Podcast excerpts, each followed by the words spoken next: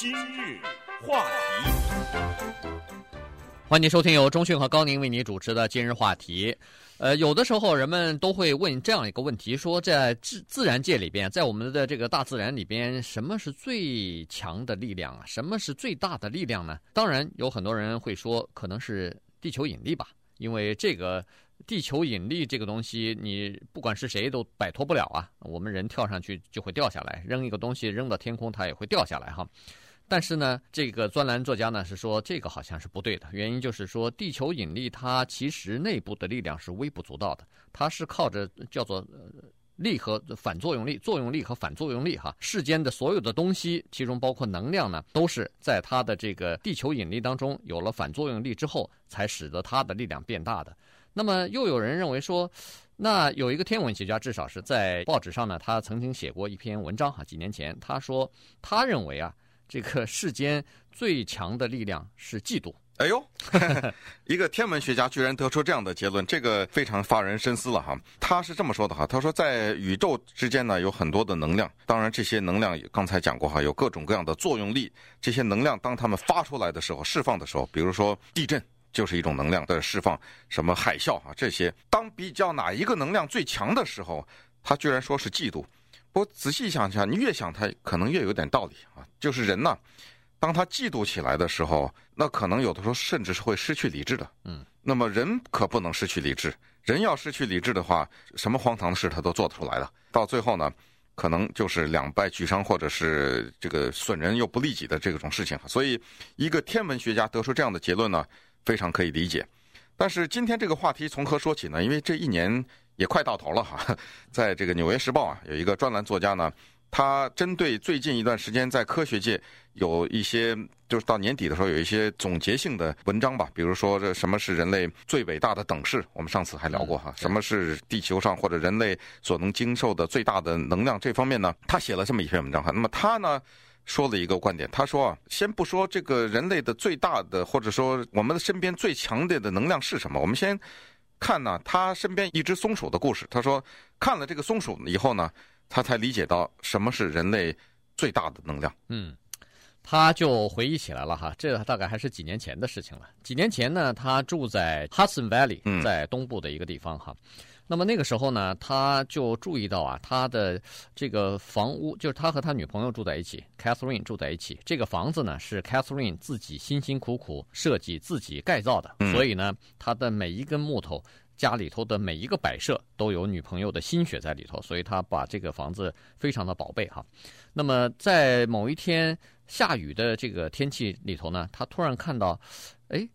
在他的那个房顶啊，呃，roof 的那个角落上头，有一只松鼠。这个松鼠呢，被雨已经浇得浑身都湿透了，但是这个松鼠还是在那个角落，就是在那个房顶的角落呢，不停的在咬一块它可能是根本无法下嘴的这么一块像玻璃钢一样很坚硬的东西。嗯，呃，他就想把这个松鼠轰走它哈。但是松鼠锲而不舍，尽管被他扔两颗石头上去以后，松鼠走了，但是一会儿又回来了，就是他在咬。后来他就想，哎呦，是不是前这个松鼠老在这咬这个东西干什么呢？他突然想起来，几天前啊，曾经发生过一件事情，可能这个才是真正的这个松鼠为什么老在咬这个房顶的原因。嗯，几天以前发生的事情是这样，他和女朋友呢在屋子里面坐着，就听到房顶上有哗啦哗啦哗啦的那个。划又好像有人在刮那个木头，或者是啃咬什么东西的这样的声音。那么一开始呢，他们说：“哦，糟糕，我们这个房顶上有老鼠啊！”于是就爬上去。爬上去呢，我们知道任何一个房子都有它通风口嘛。他们就趴在那个通风口那儿往里看，也也看不到什么哈，黑里面黑黑的。那么于是呢，再仔细拿这个手电筒啊什么往里一照呢，才发现这个通风口里面有一个有一个洞，嗯。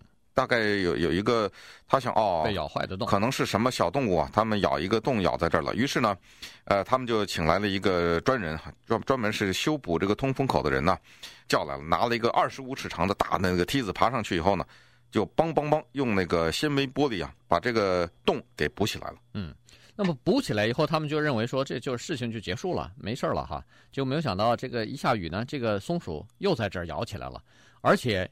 持续了，他想他自己仔细一回忆呢，好像持续了许多天了哈，两三天了。嗯，同时呢，你看这个就真是写文章的人哈，他观察的非常仔细。他说下着雨，这个松鼠呢已经浑身湿透了，在锲而不舍的在咬这个东西。那么眼睛有的时候会望着这个，就是盯着他看的这个这这家的主人。据说是眼睛里头他看得出来一一丝哀怨和 怨恨哈，非常憎恶的那种眼光啊。他说几年之后。他一想到这个眼光都会不寒而栗，原因就是他突然想起来，哎呦，可能是他们在定起来那个洞的时候啊，嗯，把松鼠的几个小松鼠啊，可能定到那个房间里，就是那个声音可能是那个小松鼠发出来的，对，或者是松鼠在喂小松鼠的时候进去了，但是后来走掉了，嗯，那么他们看不到东西，于是把这个洞补起来以后呢，没想到可能小松鼠被定到里头去，嗯，所以这个妈妈就着急了。对，这个妈妈站在那个雨里面，当然她进不去啊，那个那个 fiberglass 它是咬不动的嘛，但是她还在那儿呃猛咬哈。那这个时候呢，Dennis 啊，就是这个主人哈，呃和他的女朋友两个人在商量这个事情，说怎么办。但他的女朋友说不行哈，这个一个松鼠在咬我的房子，这哪行啊？这我辛辛苦苦盖起来的房子，那怎么办呢？他们就拿起了一个电话簿，找这个当地看看有没有，就是把那个动物给拿走的这个服务哈。有的时候我们看会看到有那个抓那个野狗啊什么的这种服务嘛。于是就打了一通电话呢，当地就来了这么一个人。呃，这个人来了以后呢，戴着一种特殊的帽子和一些保护的装置，又爬到那个上面去了。爬到那个房子以后呢。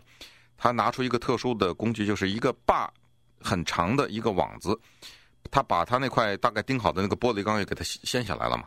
掀下来以后，就把这个网子伸进去啊，就像是在那个河海里面捞鱼一样，在里面这么捞哈。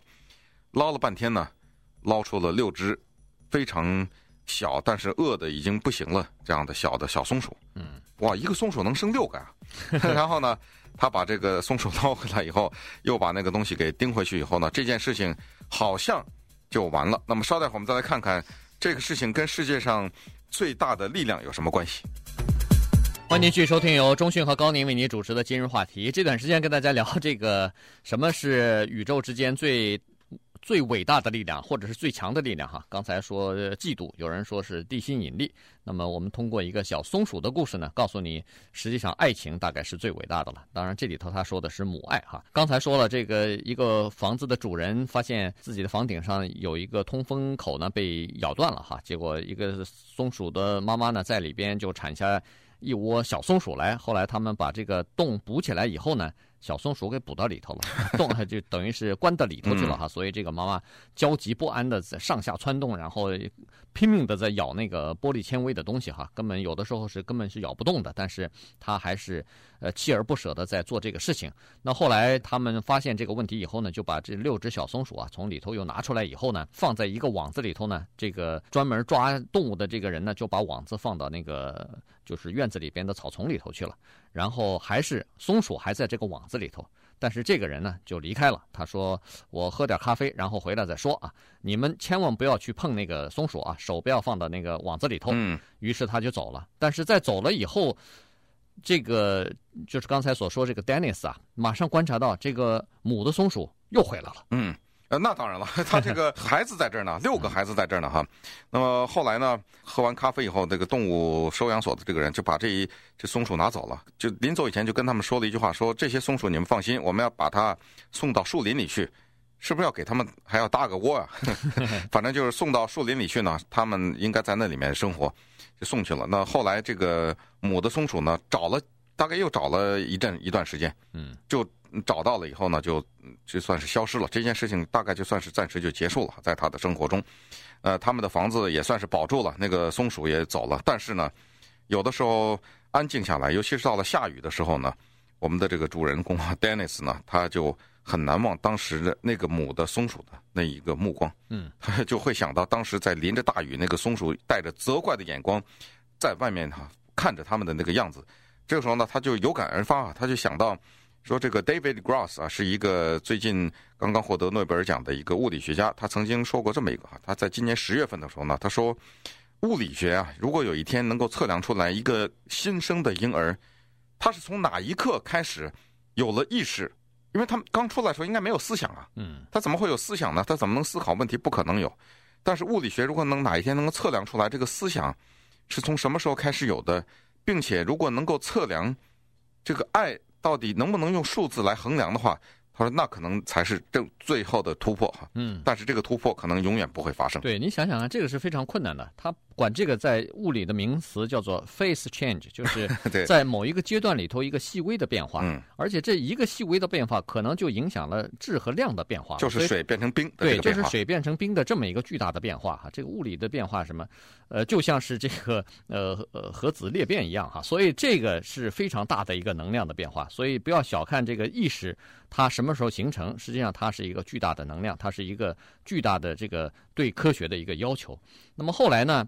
呃，曾经他又想到另外一件事情哈，这个事情呢，大概是发生在八十年之前了。嗯。呃，在一九二五年的时候，奥地利有一个非常著名的物理学家，叫做呃 Erding。呃，Erwin Schrödinger 啊，呃，施洛丁格哈，他是当时波动力学的这个确定人，一九三三年获得过诺贝尔奖。那么一九二五年的时候呢，他到一个著名的滑雪胜地去，苏黎世吧，大概是在这个地方。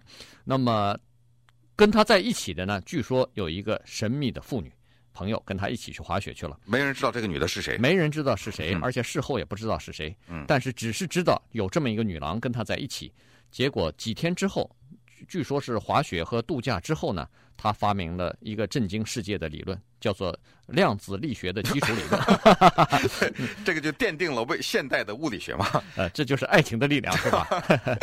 他用这个理论来解释，就像波动一样哈。他用这个理论来解释这个波，呃，涌到什么时候以后，它会溢出来以后，把所有的东西覆盖住哈。反正这是一个非常复杂的理论，但是又解释了现代物理的一切现象。嗯，呃，当然有人开玩笑哈，说他的这个理论呢，进而可以解释。世界上的一切的现象，已经超出了物理学，它可以解释化学的现象，对，以及解释生命的现象，甚至它用它的那个公式可以解释出来为什么这个母的松鼠会站在大雨里面等待着把那个门给咬开哈。他说，当然你这可以把这个当做一个笑话来看。而最近呢，在纽约的 Rockefeller 大学有一个生物学家哈，他叫这个 Joe Cohen 呢，他也是最近写了一篇文章，呃，他是这么说的哈，他说呢，呃，现代的数学啊。将来要攻克的一个领域啊，一个全新的领域呢，就是能够把复杂的活的世界能够进行一些数学的解释。所以，这个科学家他们总是这个呃锲而不舍的想用科学用数字解释一些呃，就是几乎是跟数字无法有关系的一些现象。对，但是这个 Dennis 呢，他说他最深刻的体会到那个母松鼠的感觉的时候呢，是他做了父亲以后。他结婚了，后来他太太 Nancy 和他呢没有自己生的女儿，后来领养了一个女儿呢，叫做 Mira。